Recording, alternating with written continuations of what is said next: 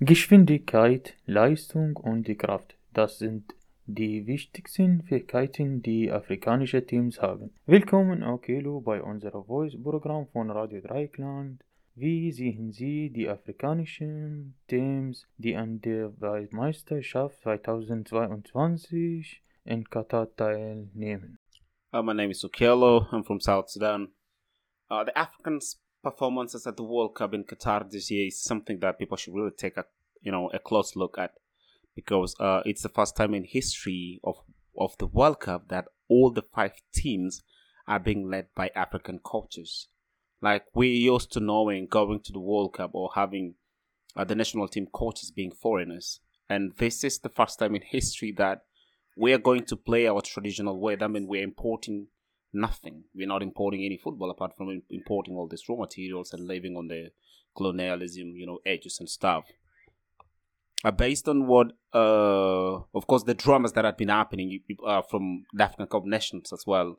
If you look at what happened with most of the coaches of the major teams in Europe when they when they had some back and forth pull when they didn't want to release some African players to go play for uh, their countries, that means like some of this team cannot cannot really perform that good without uh, the African players. There is a big backlash right now with the Liverpool because of the release of Sadio Mane, Bayern Munich.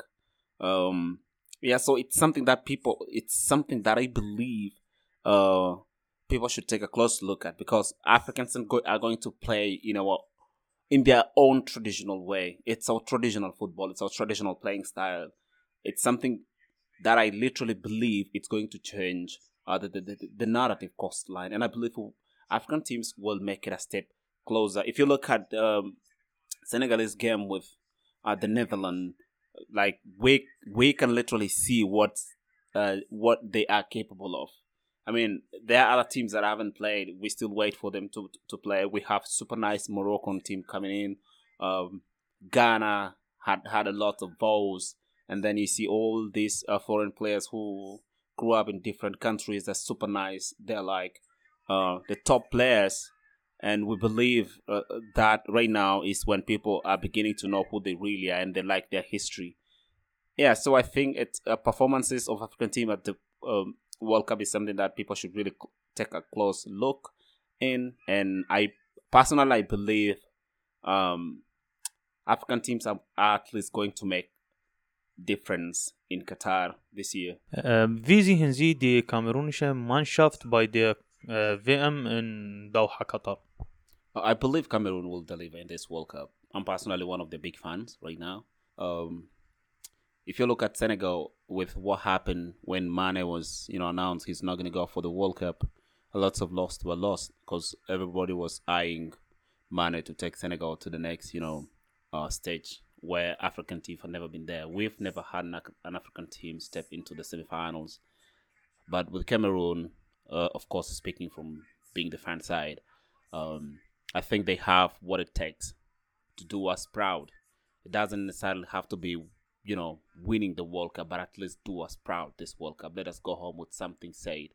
We did this. We were closer, and at least it stepped closer to the semifinals. Um, we only have like five African teams in the World Cup right now. There's Ghana, Cameroon, Morocco, Tunisia, and Senegal. And this is history made that all these teams are being uh, coached by Africans themselves. So it's it's it's you know it's a major it's a major history written.